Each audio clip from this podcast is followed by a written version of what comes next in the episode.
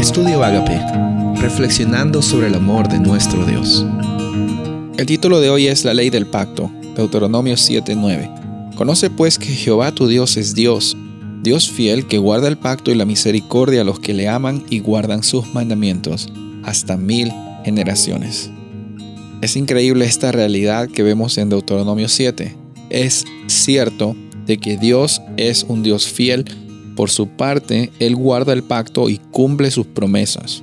Cuando Él estableció la promesa en Abraham y por medio de Abraham y su descendencia, iban a recibir un pacto, bendiciones y también iban a atraer a otros pueblos a esa familia. Dios no estaba poniendo promesas vacías, Él no estaba probando, a ver, mira, si es que cumples tu parte, te va a ir bien, y si no, voy a retirar mi bendición y mi promesa y se la voy a dar a otra persona.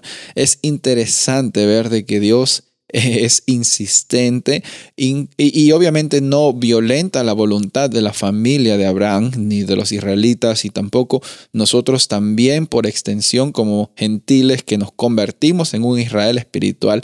Él no violenta la voluntad, pero el pacto está establecido y Dios es fiel. Dios es fiel. Nosotros en nuestra condición pasada, en nuestra vida antes de conocer a Jesús, no sabíamos realmente lo que estábamos recibiendo. No sabíamos realmente la iniciativa y la previsión, la provisión de Dios para nuestras vidas.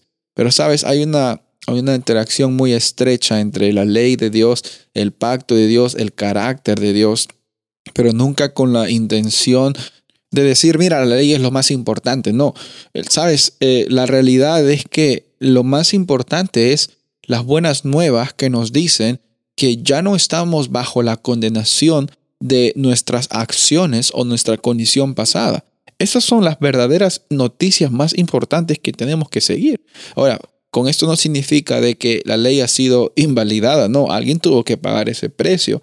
Pero por eso es que nosotros predicamos del Evangelio. Por eso es que nosotros hablamos y estudiamos sobre el pacto, para ver de que la iniciativa de Dios para su pueblo, al ofrecernos la salvación y al ofrecernos la libertad, ya no estamos esclavos sobre los pecados que nosotros hemos cometido, ni en el pecado punto. Dios condenó el pecado y nos hace a nosotros libres. Entonces, por eso es que estamos nosotros hablando de buenas noticias. Las buenas noticias son buenas noticias. Si me estás escuchando, son buenas noticias.